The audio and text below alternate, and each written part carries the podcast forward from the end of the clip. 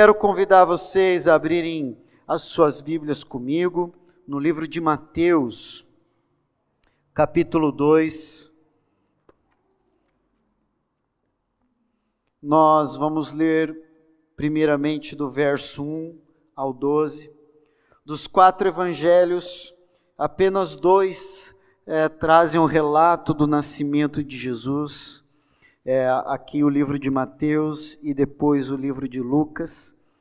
E eu quero nessa noite me ater às experiências de dois grupos distintos que participaram, que foram honrar e adorar a Jesus em loco, que estiveram e puderam ver Jesus naquela manjedoura.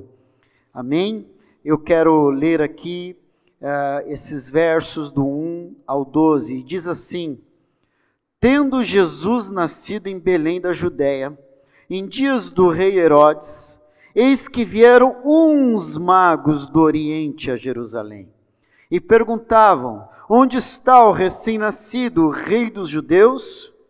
Porque vimos a sua estrela no Oriente e viemos para adorá-lo. Tendo ouvido isso, alarmou-se o rei Herodes, e com ele toda Jerusalém. Então, convocando todos os principais sacerdotes e escribas do povo, indagava deles onde Cristo deveria nascer. Em Belém da Judéia, responderam eles, porque assim está escrito por intermédio do profeta: E tu, Belém, terra de Judá, não és de modo algum a menor entre as principais de Judá porque de ti será o guia que há de apacentar o meu povo Israel. Com isto, Herodes, tendo chamado secretamente os magos, inquiriu deles com precisão quanto ao tempo em que a estrela aparecera. E enviando-os a Belém, disse-lhes: Ide informar-vos cuidadosamente a respeito do menino. E quando tiverdes encontrado, avisai-me, para eu também ir adorá-lo. Depois de ouvirem o rei, partiram, e eis que a estrela que viram no oriente os precedia, até que, chegando, parou sobre onde estava o menino. E vendo eles a estrela, alegraram-se com grande e intenso júbilo. Entrando na casa, viram o menino com Maria, sua mãe, prostrando-se e a, o adoraram. E abrindo os seus tesouros, entregaram-lhe suas ofertas: ouro, incenso e mirra, sendo por divina advertência prevenidos em sonho para não voltarem à presença de Herodes, regressaram por outro caminho à sua terra até aqui. Que a palavra do Senhor abençoe o meu e o seu coração. Que o nome do Senhor Jesus seja engrandecido nessa noite através da minha e da sua vida. Amém, queridos? É um prazer falar sobre o nascimento daquele que é a razão das nossas vidas. Jesus, ele não apenas se apresentou a mim como deu razão a mim. Ele deu razão da existência de quem eu sou. Ele mostrou a mim aquilo que ele planejou. E eu tenho o prazer de dizer: Jesus está comigo. Ele é meu rei, ele é o meu Senhor, ele é o meu Salvador. Amém? E nessa noite, onde celebramos o Natal, onde celebramos essa data especial, eu e você precisamos nos ater ao texto bíblico sobre o relato do nascimento de Jesus. Eu alertei semana passada de algumas superstições que existem uh, na nossa sociedade em relação ao nascimento de Jesus. E nós vimos o relato bíblico e nós acabamos de ler. E, queridos, nessa noite eu queria, eu queria falar que magos, pastores e anjos, todos adoram a Jesus. Amém? Esse é, é o título da mensagem dessa noite. E o primeiro ponto que eu quero ressaltar é sobre esses magos. Esses magos não eram pessoas convertidas, não eram judeus, não eram pessoas tementes a Deus, eram pessoas que observavam os astros, seriam os nossos astrólogos dos nossos dias. Eram pessoas que observavam os astros e procuravam entender o agir, entre aspas, dos deuses. Mas nesse dia, no dia do nascimento do Senhor Jesus, apareceu uma estrela. E eles foram atrás daquela estrela. Eles foram seguindo aquela estrela. Eles chegaram até o, a Judéia. Eles foram diante do rei Herodes. Note que a Bíblia não fala de três reis magos. A Bíblia fala uns magos poderiam ser dois, três ou mais. A tradição, eu creio que fala de três reis magos por causa dos três presentes. Esses sim, estão bem definidos. Mas nós não sabemos em quantos eles eram. Mas o que nós sabemos é que esses magos eram pessoas que buscavam nas estrelas as respostas para as suas vidas. Ainda hoje há pessoas que olham para as estrelas, fazem um mapeamento das suas vidas e elas seguem o mapeamento das estrelas. uns olham para o horóscopo, outros olham para outras coisas que eu nem sei o nome. Mas eu quero dizer a você que esses magos e eu quero reforçar que não eram pessoas tementes a Deus, elas estavam olhando para as estrelas. E eu quero reforçar que nessa noite, que esses magos, eles pertenciam ao mundo místico. E eu quero dizer a você que o mundo místico veio adorar a Jesus. O mundo místico procura respostas e Jesus é a resposta. As pessoas procuram nas mãos, nas cartas, nos astros, respostas e direções para as suas vidas. Eu encontrei em Jesus a resposta que eu precisava. E todo dia que eu me rendo a Ele, que eu vou buscar diante dele respostas para a minha vida, eu tenho encontrado. Porque Jesus não é um Deus distante. Ele é o Emanuel, o Deus conosco.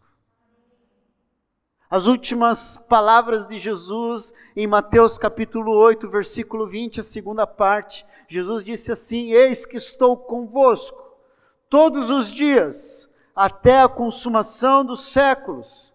Traduzindo para a nossa linguagem hoje, eu tô com você, meu brother.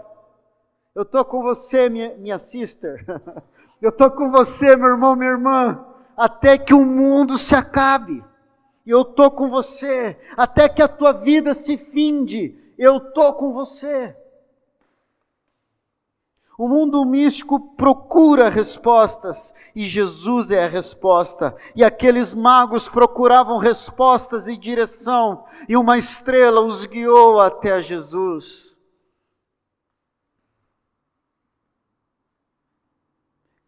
Pastor, como que essa estrela, que estrela era essa? Eu não sei te dizer, querido. Não, entenda uma coisa sobre o relato do nascimento de Jesus e de toda a palavra de Deus. Não tente explicar os milagres com a razão, apenas aceite. Era para ouvir um glória a Deus. Eu não sei como aconteceu essa estrela, que tipo de estrela que era, mas eu sei que teve uma estrela que passou pelos céus. Eles estavam observando. A Bíblia fala uns magos do Oriente, alguns estudiosos dizem que eles vieram da Pérsia, da Pérsia, de um lugar distante, eles vieram se deslocando até encontrar Jesus. Eles caminharam muitos quilômetros, fizeram uma pausa na Judéia se encontraram com o rei Herodes, bateram um papo com o rei Herodes, mas eles estavam atrás de uma resposta. Eu quero te dizer, meu querido, que tudo aponta para Jesus. Jesus, ele disse em João 14, 6: Eu sou o caminho, a verdade e a vida. Ele não disse isso? Ninguém vem ao Pai senão por mim. Nós vivemos dias onde nós somos, nós ouvimos frases como essa: todos os caminhos levam a Deus.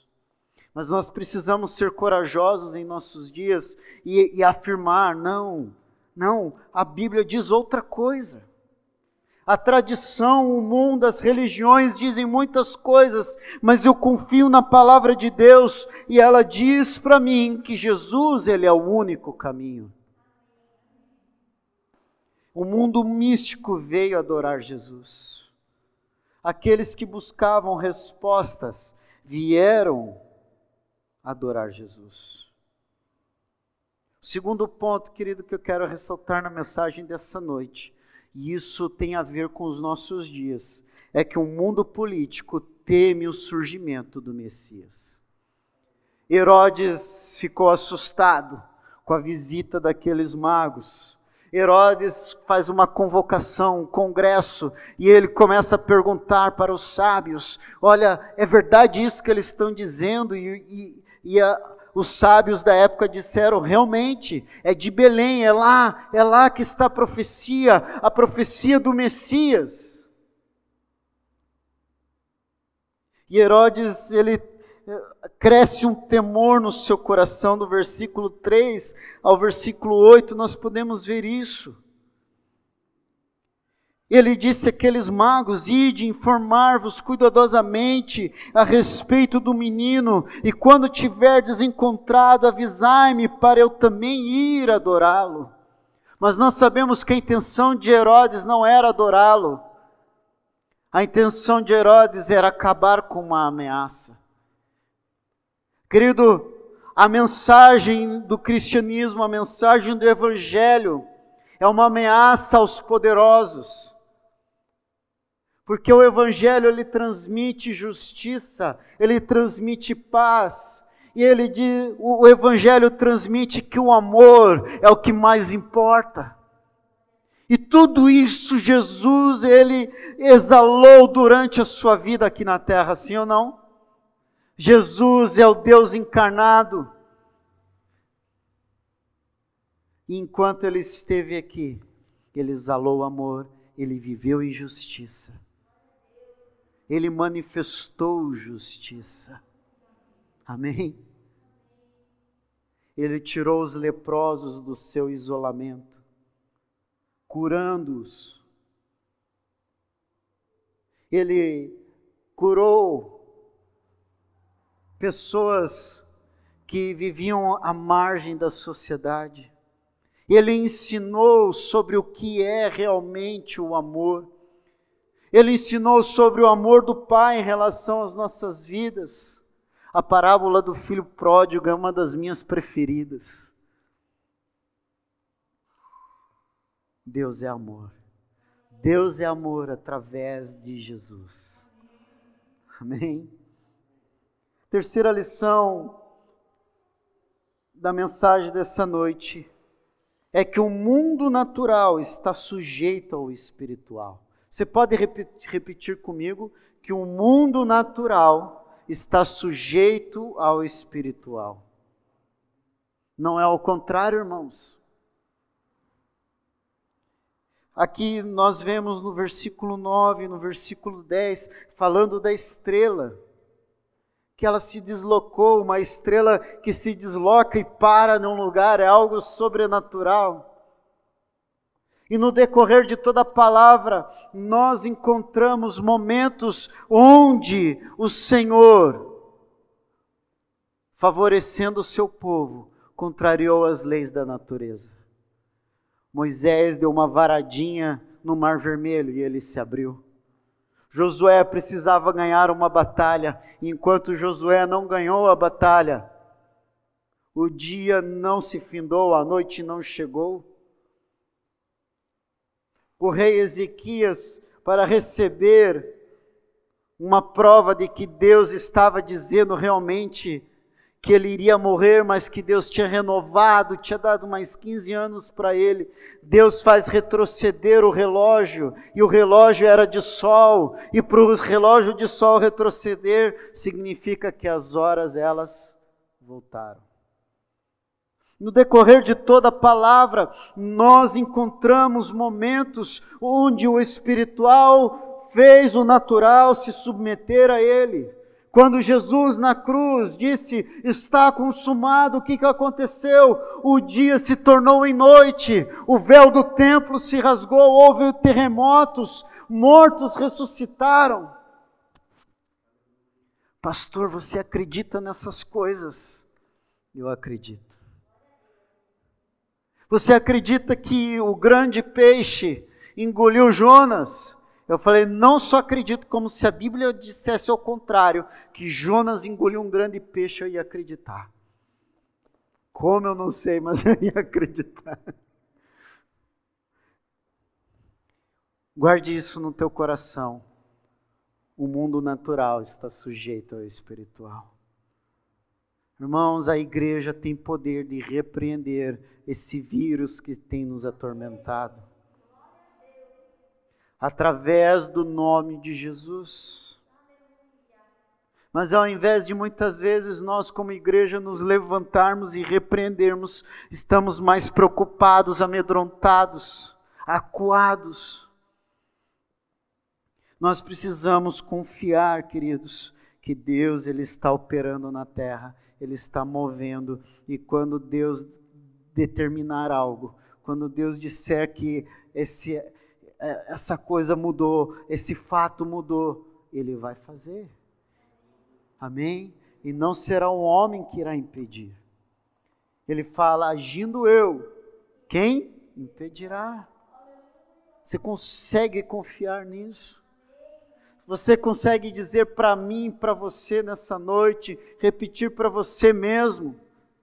Jesus, nesse nome, há poder, você consegue dizer? Amém? Jesus, nesse nome há poder. Você que está me ouvindo aí, meu irmão, escreva nos comentários: Jesus, nesse nome há poder. Poder para mudar as situações e as circunstâncias das nossas vidas. Poder para mudar o nosso pensamento e o nosso coração. Amém? Glória a Deus. Dizem que o trabalho mais difícil de Deus, quando ele tirou o povo do Egito, não foi tirar o povo do Egito, mas foi em um processo de 40 anos tirar o Egito do povo. O mais difícil para Deus não é tocar as nossas vidas, mas é mudar e moldar quem um dia nós fomos é arrancar de nós os traumas e as feridas que têm determinado a mim e a você e que têm tentado dizer que nós somos assim.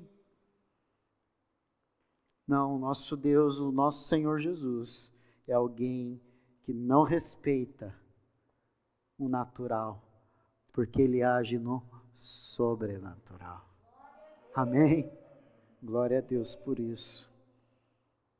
Quarta lição dessa noite é que os presentes que Jesus recebeu simbolizavam sua grandeza. Ele recebeu ali dos magos, que não são reis, reforçando, e que não são três: ouro, incenso e mirra. Muitos estudiosos afirmam que o ouro, ele simboliza a realeza de Jesus como rei de toda a terra, rei do céu e da terra. Que o ouro simboliza isso, ele recebeu desses magos que vieram do Oriente, eles receberam ouro, simbolizando a sua realeza. Como um rei pode nascer numa manjedoura? Como um rei pode nascer numa casa estranha, sem conforto algum? Irmãos, eu quero que você note que em momento algum no relato de Mateus ou de Lucas fala de estrebaria. É uma tradição que também está muito forte. Quem já viu o presepinho com a vaquinha, com a cabrinha, com a galinha, galinha acho que não tem, mas uh, o boizinho, o cabritinho. A Bíblia não fala que tinha animais. Fala no versículo 11: entrando na casa, era uma casa lei, uma casa diferente, não havia lugar na hospedaria, isso é verdade.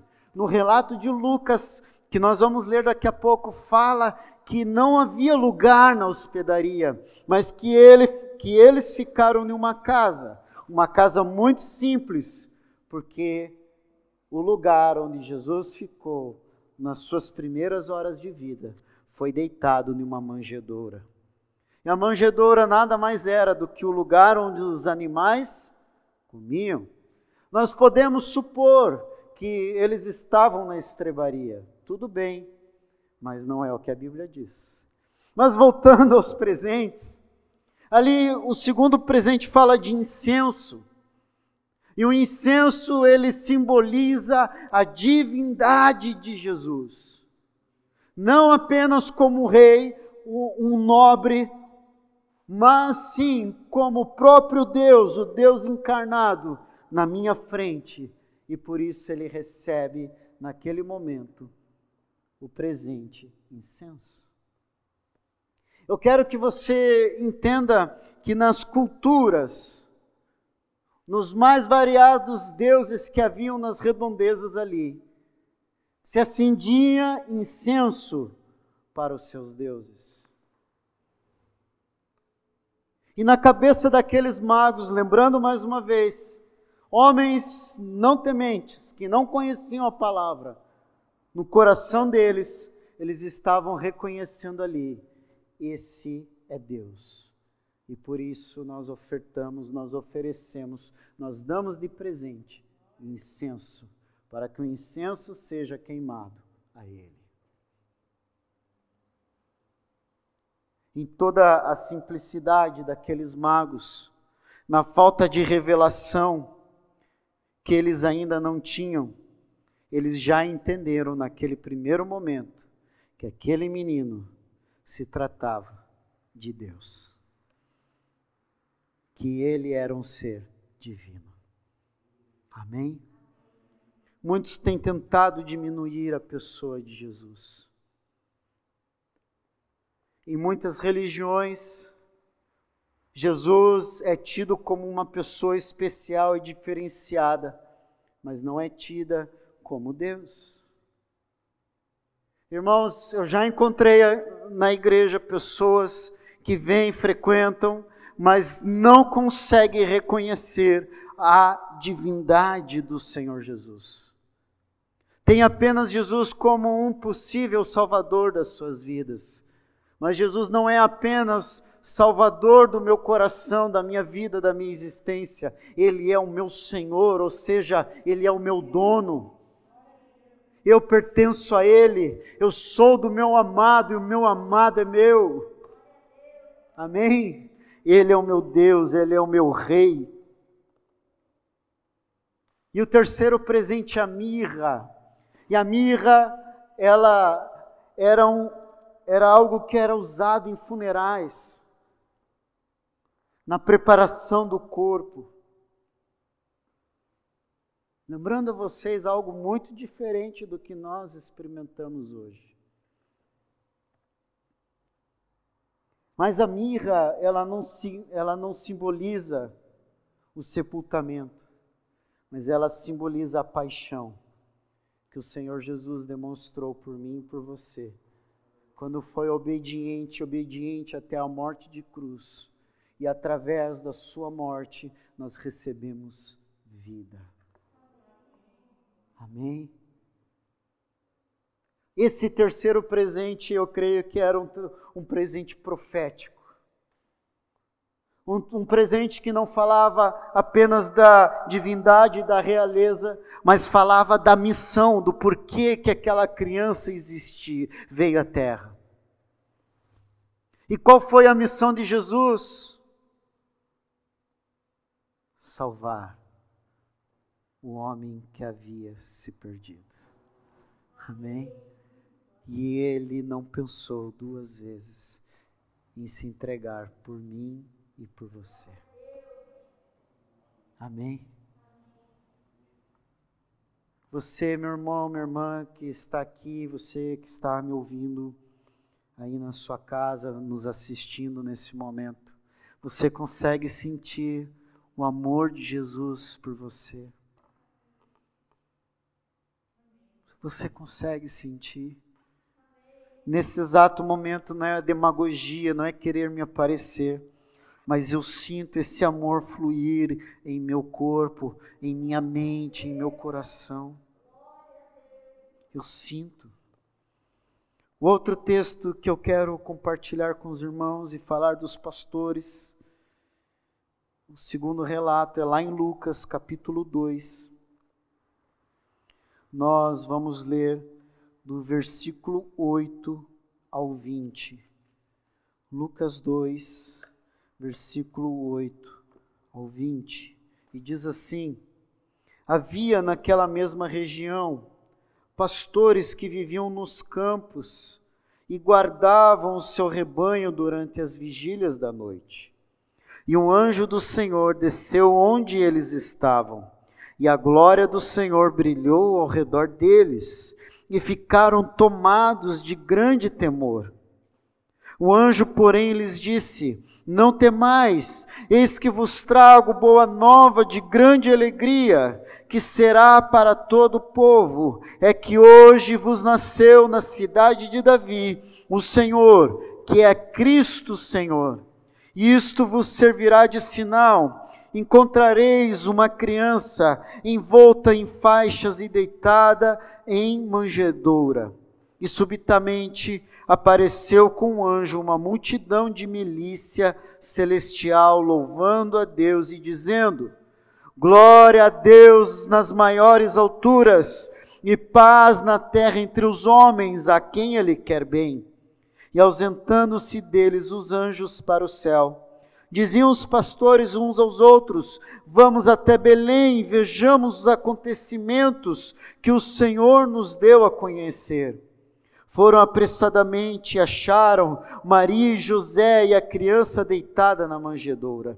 E vendo divulgaram o que lhes tinha sido dito a respeito deste menino. Todos os que ouviram se admiraram das coisas referidas pelos pastores. Maria, porém, guardava todas estas palavras, meditando-as no coração. Voltaram então os pastores, glorificando e louvando a Deus por tudo que tinham ouvido e visto, como lhes fora anunciado. Amém?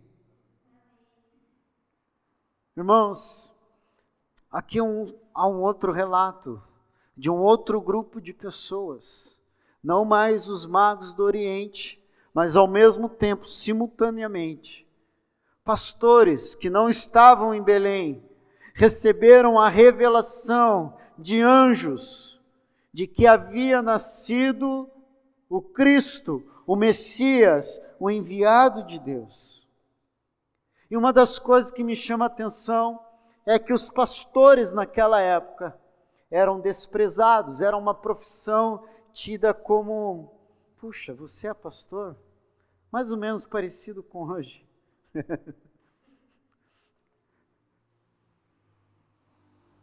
Naquela época, pastores não eram chamados para serem testemunhas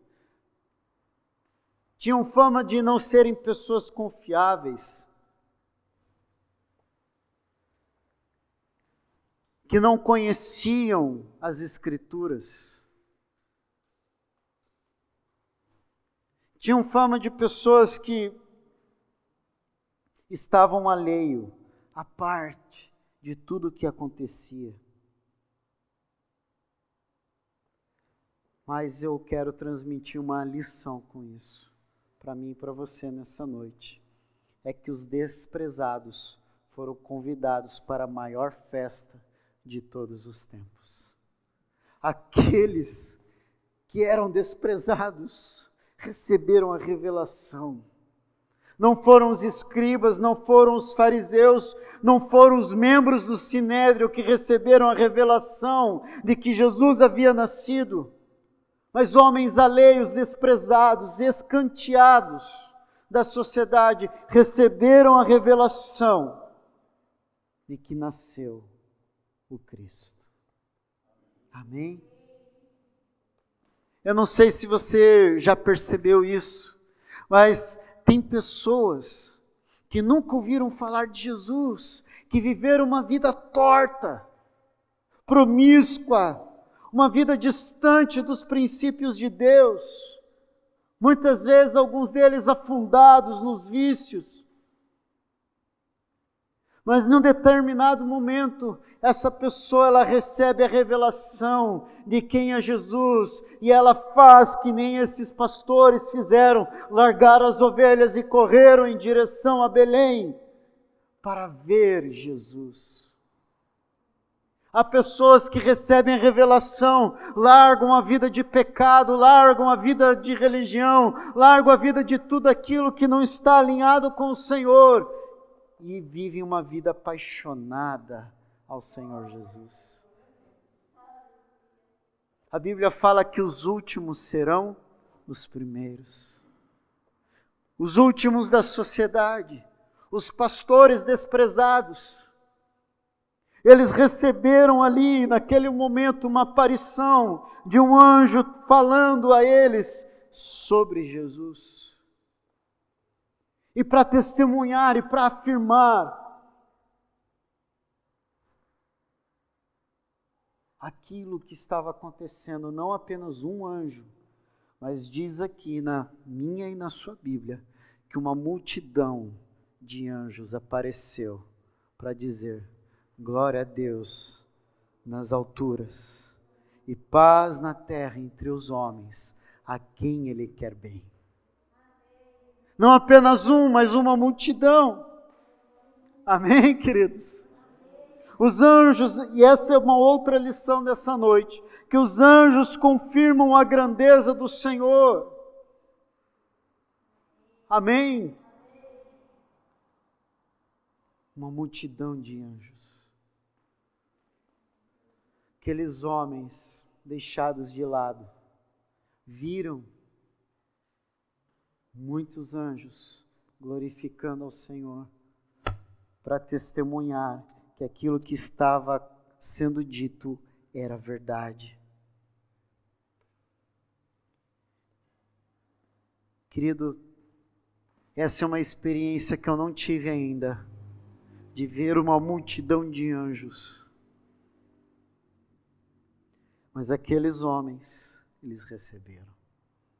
Guarde isso no teu coração, não despreze ninguém, porque o nosso Senhor Jesus não despreza ninguém, ele não faz acepção de pessoas, ele não olha a classe social, ele não olha o nosso passado, ele não olha o nosso pecado, mas ele se revela a cada um de nós. E a pergunta é: o que eu e você temos feito com a revelação que Deus tem nos dado? Temos vivido uma vida comum? Ou temos feito como esses pastores que receberam a revelação, largaram as ovelhas no pasto e correram em direção a Belém para ver Jesus na manjedoura? E em último lugar,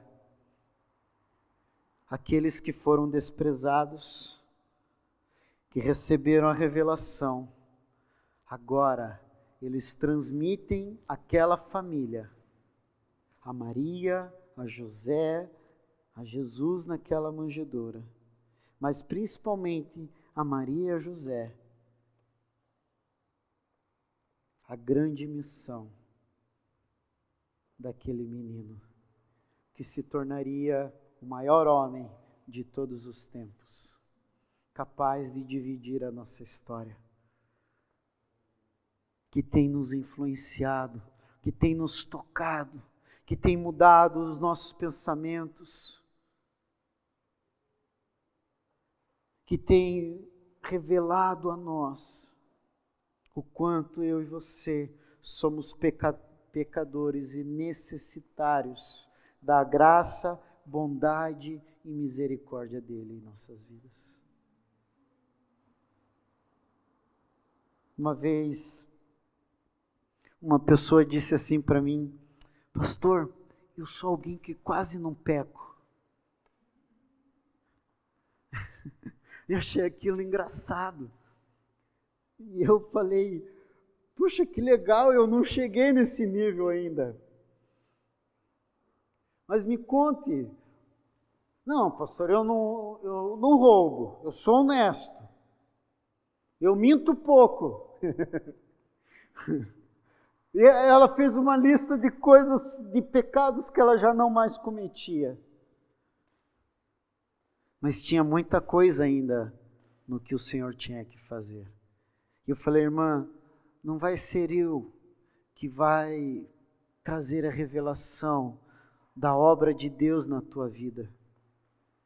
Mas uma oração eu faço pela irmã nessa noite, né? Acho que era de noite.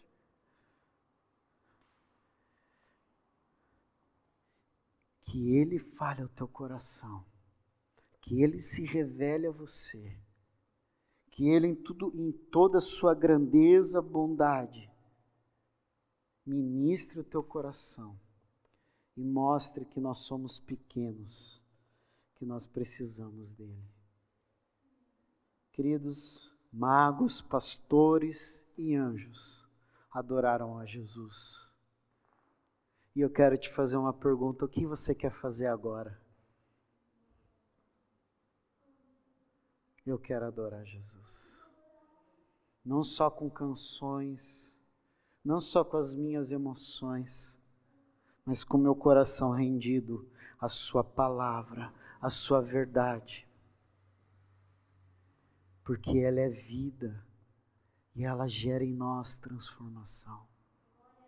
Amém?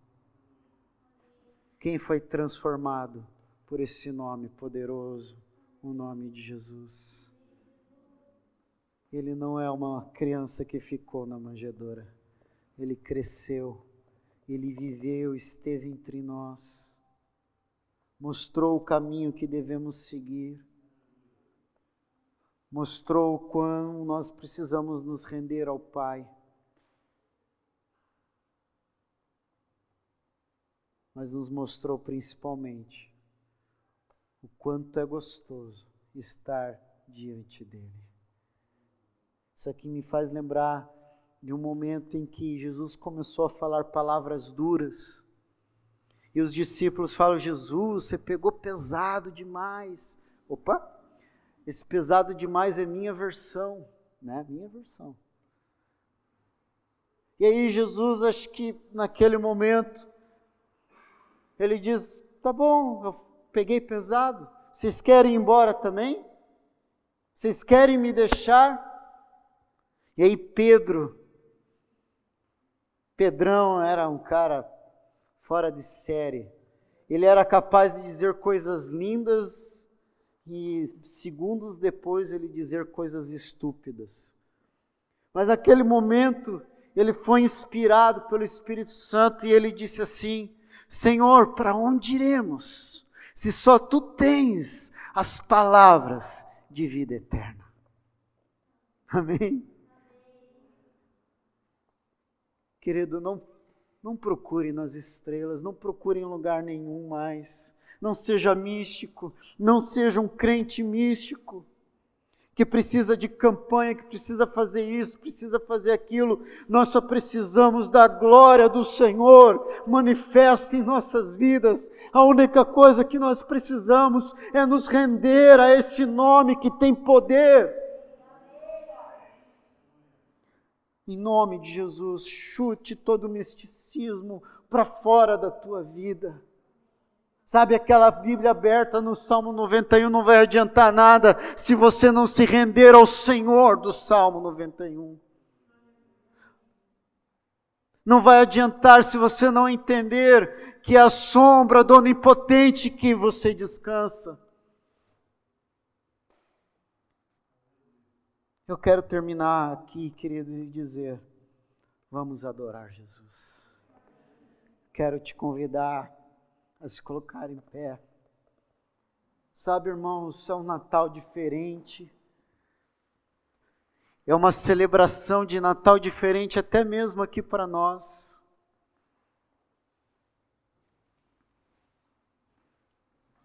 Mas,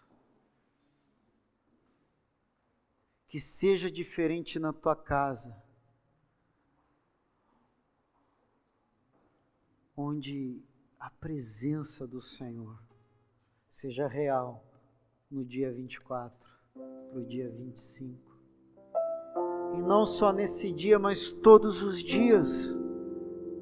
Que em tua casa você levante um altar de adoração ao seu nome, que no teu quarto, que a Bíblia nos ensina que nós precisamos fechar a porta e orar em secreto e ali falarmos com Ele, que nesse lugar eu e você possamos bendizer ao santo, glorioso e poderoso nome de Jesus.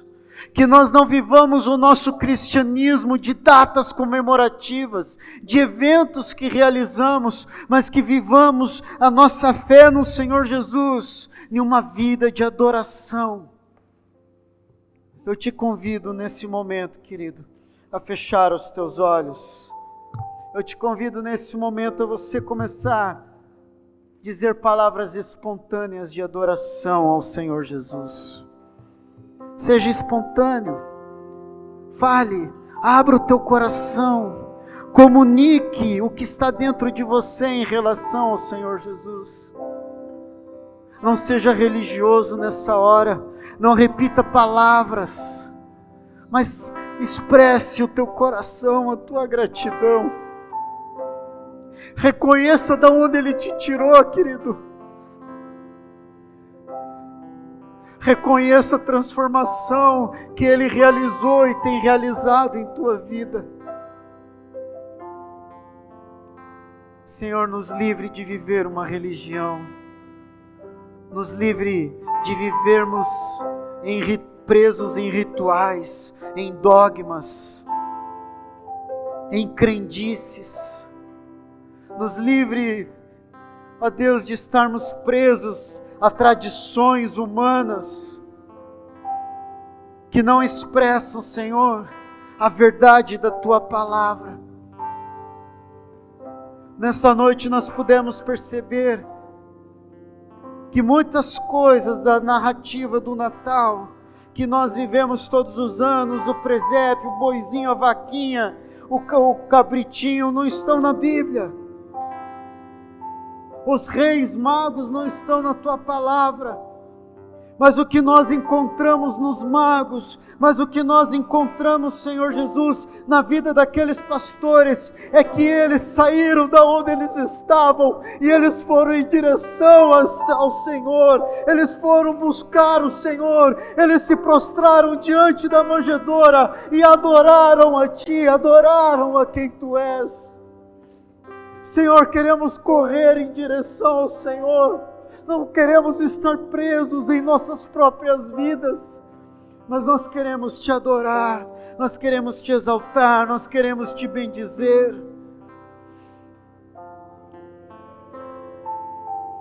Pai, nos perdoa por nós deixarmos tantas coisas da nossa cultura entrar nesse momento. Temos deixado Papai Noel, temos deixado os presentes, o jantar, sem ser mais importantes do que a tua presença. Temos permitido, Senhor, que outras coisas sejam maior do que a tua presença em nossas vidas. Nos perdoe, Senhor. Eu quero te adorar de todo o meu coração, eu quero te exaltar nessa noite. Eu quero glorificar o teu nome nesse lugar. não cumprindo um ritual da direção de um culto que um pastor deve ter, mas eu quero rasgar o meu coração nesse momento a Ti. Santo é o Teu nome, Jesus. Glória a Deus nas maiores alturas. Aleluia. Santo é o Teu nome, Jesus.